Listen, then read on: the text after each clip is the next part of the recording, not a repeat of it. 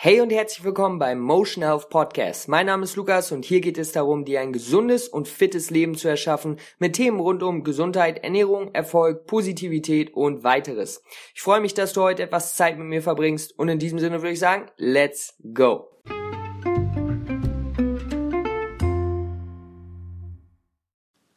Hallo, hallo, hallo, meine lieben Freunde. Herzlich willkommen mal wieder beim neuen Podcast. Lukas, mein Name. Freut mich, dass ihr eingeschaltet habt. Danke dafür. Und in der heutigen Episode möchte ich darüber sprechen, was ein Lebensmittel oder eine Mahlzeit im Gesamten gesund macht. Was heißt eigentlich gesund? Heute sieht man immer mal immer wieder auf äh, Instagram, es gibt keine gesunden Lebensmittel, nur die Kalorien entscheiden. Dies und das, gesund gibt es nicht. Es ist egal, ob du Cola trinkst oder Wasser trinkst, bla bla bla.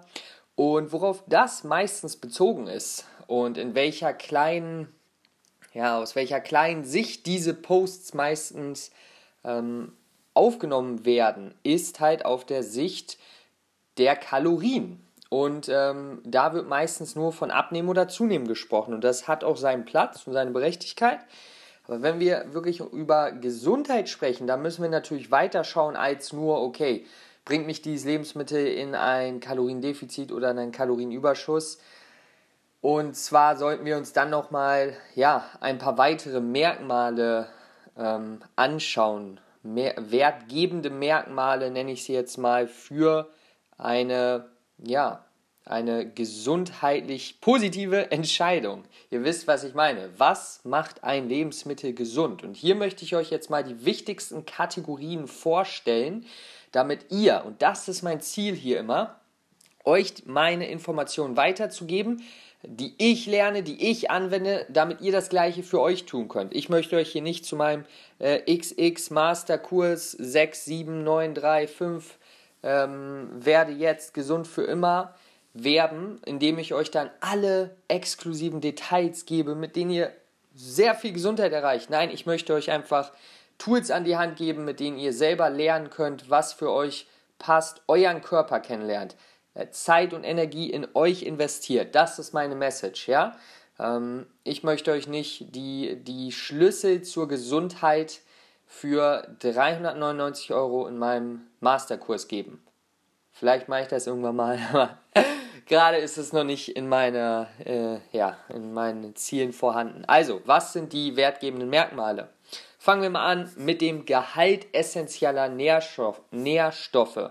Das heißt, wie viele Nährstoffe sind in diesem Lebensmittel enthalten, die ähm, ja wichtig für meinen Körper sind. Da haben wir dann einmal die Vitamine, die Mineralstoffe, ähm, die Aminosäuren, also Eiweiß und Fettsäuren. Okay, das sind Nährstoffe, die zuvor notwendig sind, um unsere Lebensvorgänge weiter zu erhalten. Ja, und da das ist schon mal ein Indikator dafür, ein Lebensmittel für eher gesund oder eher ungesund einzustufen. Okay, also das ist der erste. Und ähm, genau, also das ist immer was, vor allen Dingen auch bei den, bei den ähm, Mikronährstoffen, also die Vitamine und die Mineralstoffe, immer ein sehr wichtiger Indikator. Dann haben wir aber auch den Gehalt gesundheitsfördernder Inhaltsstoffe und dazu zählen die bioaktiven Substanzen, so nennen die sich, also sekundären äh, Pflanzenstoffe, Ballaststoffe und äh, fermentierte Lebensmittel bzw. die Substanzen in diesen. Ähm, das ist ein weiterer Faktor für den Gesundheitswert eines Lebensmittels. Und es geht jetzt nicht darum, jedes Lebensmittel einzeln zu überprüfen. Ich möchte euch hier nur einen Einblick darin geben, was alles ähm, für, zu der Gesundheit eines, ja, eines, einer Mahlzeit beiträgt. Dass es nicht nur so einfach ist wie Kalorien und zunehmen oder abnehmen, sondern es äh, ja, sind noch mehrere Sachen, die man beachten sollte. Also diese, diese zwei ersten Faktoren sind schon mal ich gehe so ein bisschen nach der Wichtigkeit, obwohl alles eigentlich gleich wichtig ist, muss ich ehrlich sagen. Aber diese zwei Faktoren sind schon mal sehr essentiell, wie viele Nährstoffe, die für mich lebensnotwendig sind und auch gesundheitsfördernd, auch wenn sie nicht notwendig für mein Überleben sind, sind denn in diesem Lebensmittel enthalten. Und da sehen wir natürlich jetzt schon mal vorab, dass vor allen Dingen pflanzliche, aber unverarbeitete, vollwertige Lebensmittel da immer in all diesen Kategorien sehr weit vorne sind. Also alles, was ich euch sage, bricht eigentlich wieder auf das äh, kleinste zusammen, ist unverarbeitete, vollwertige und hauptsächlich, wenn sogar ähm, vollständig pflanzliche Lebensmittel. Okay? Also das ist, äh, ja, um das schon mal kurz vorab zu nehmen. Aber dritter Punkt, Dichte essentieller Nährstoffe. Und hier, äh, das bedeutet im Grunde Nährstoffdichte, ganz einfach gesagt. Das hört ihr vielleicht öfter. Also wie viele Nährstoffe bekomme ich für die Menge, die ich aufnehme? Und hier können wir ganz einfach äh, Vollkornmehl und Weißmehl vergleichen. Weil dann würden ja Leute wieder sagen, ja, aber ähm, es macht, gibt ja Millionen, Trillionen Posts mittlerweile. Es macht keinen Unterschied, ob du Weißbrot oder Vollkornbrot isst. Es ist genau das Gleiche. Du nimmst mit beiden ab und beiden zu. Ja, das kann sein, aber wir wollen ja nicht nur zunehmen oder abnehmen. Wir wollen doch auch gesund sein und uns gut fühlen. Und da kann man ganz einfach sehen, wenn man das mal vergleicht, dass Vollkornmehl auf die gleiche Menge viel, viel mehr ähm, essentielle Nährstoffe liefert als Weißmehl von Vitaminen über Mineralstoffe, etliche mehr in großen Mengen. Das heißt, ja, wenn man da wöchentlich, sage ich jetzt mal, jeden Tag äh, zwischen Vollkorn und äh, ja, Weißmehl unterscheidet, dann macht das schon einen Unterschied für die Gesundheit. Und das sollte man nicht einfach nur so unter den Tisch reden mit, es macht, ja, es kommt nur auf die Kalorien an, meiner Meinung nach. Aber das kann ja im Endeffekt jeder selbst für sich entscheiden. Nächster Punkt. Ähm, der Gehalt bzw. die Qualität der Makronährstoffe. Und da sprechen wir jetzt Makronährstoffe, also die großen Nährstoffe, die hauptsächlich uns die Energie liefern, Eiweiß, Fett und Kohlenhydrate.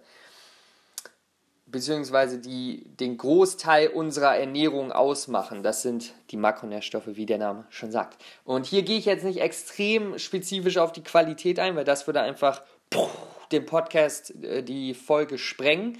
Aber hier kommt es jetzt mehr oder weniger auf die Qualität eigentlich an als ähm, den Gehalt, weil das ist ein bisschen aussagekräftiger. Proteine, Eiweiße, der Gehalt, also was die Qualität ausmacht, ist im Endeffekt der Gehalt an essentiellen Aminosäuren, also die kleinsten Bausteine von ähm, Protein.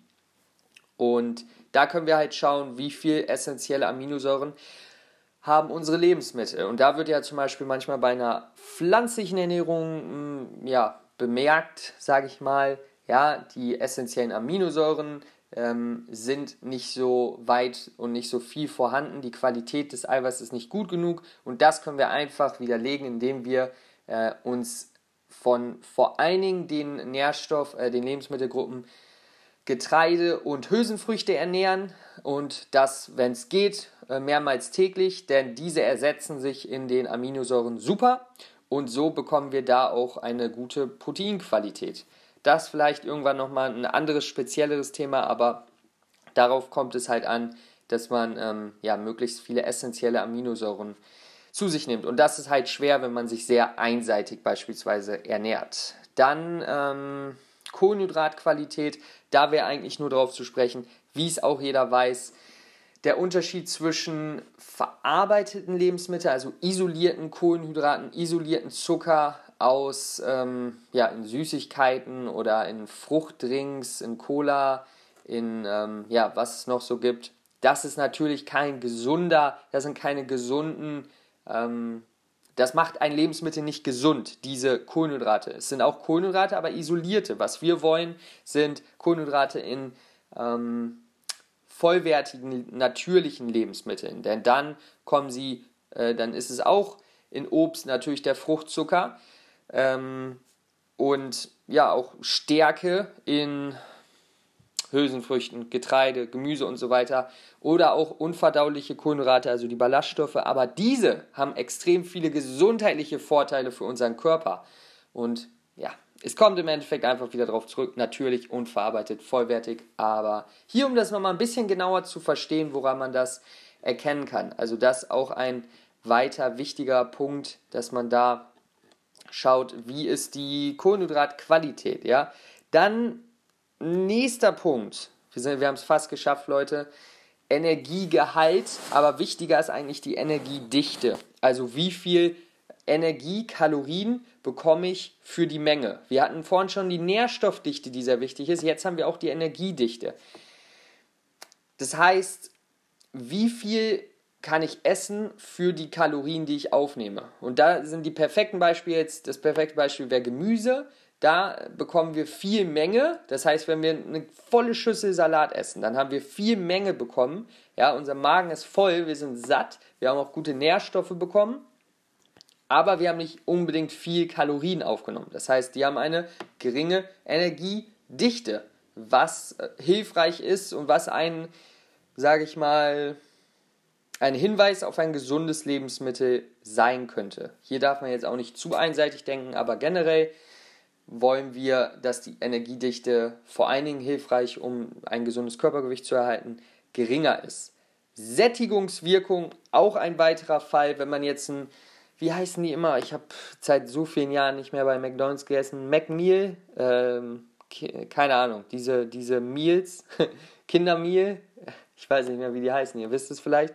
Aber wenn wir das essen, dann fühlen wir uns vielleicht für ein paar äh, Minuten satt oder eine halbe Stunde. Aber ich weiß, als ich damals noch so ein, so ein Big Mac mit Pommes und all diesen Sachen gegessen habe, das waren ordentlich Kalorien, aber ich war nicht wirklich gesättigt. Das heißt, die Sättigungswirkung war äh, wenig vorhanden. Da aber im Gegensatz, wenn wir uns vollwertig ernähren, vor allen Dingen ballaststoffreich, dann haben wir den großen Vorteil der pflanzlichen Lebensmittel, die uns sehr, sehr lange sättigen durch die erhöhte Speichelproduktion vom Kauen bis hin durch den Magen-Darm-Trakt, wo wir einfach ja, mehr Fülle ähm, und Sättigung verspüren, was den Vorteil hat, dass wir länger gesättigt sind und natürlich auch vorteilhaft für ein gesundes Körpergewicht ist. Und dann kommen wir noch auf zwei wichtige Sachen, äh, zwei wichtige Punkte zu sprechen, die auch entscheidend sind. Ja, vielleicht macht ihr schon ein paar Notes nebenbei, aber ich werde diesen Post auch auf Instagram veröffentlichen, damit ihr das nochmal in der Übersicht habt. Jetzt kriegt ihr nur ein paar genauere Infos. Und zwar Verdaulichkeit und Bioverfügbarkeit. Es ist ja alles schön und gut, wenn wir jetzt das gesunde Essen aufnehmen, aber es ist auch wichtig, dass es einmal verdaut wird, das heißt in die Resor für den ähm, Dünndarm resorbierbaren äh, Bestandteile zerlegt wird. Das heißt zum Beispiel halt die Aminosäuren von dem Protein oder halt ähm, ja, ähm, ein, also von, von der Stärke zum Beispiel in einfache Zucker. Das heißt, so wie es im Dünndarm von unserem Körper aufgenommen wird, das ist wichtig, dass das natürlich passiert. Und das wird ja auch durch bestimmte Vorgänge im Magen und Dünndarm, ähm, ja, passiert das halt. Und das ist natürlich wichtig, dass das auch funktioniert. Und das funktioniert auch bei den meisten, aber es gibt natürlich auch gewisse Menschen, die da Probleme haben. Und ähm, ja, das wird natürlich immer mehr auch Magen-Darm-Probleme. Und da sollte man, falls man da Probleme hat, natürlich checken, hey, funktioniert da irgendwas in meinem Magen-Darm-Trakt nicht und können die äh, Nährstoffe nicht richtig äh, resorbiert werden, weil das ist dann natürlich ein Problem, wenn man das Essen aufnimmt, aber nicht die gesundheitlichen Vorteile dann davon in den Körper bekommt. Und das zweite ist, dann die Bioverfügbarkeit, der, der zweite Schritt sozusagen der Verdaulichkeit ist, und zwar dann wirklich ähm, die Nahrungsbestandteile, die wir dann aufgespalten haben, wirklich verstoffwechseln und für den Körper, für seine Körperfunktionsfähigkeit nutzen.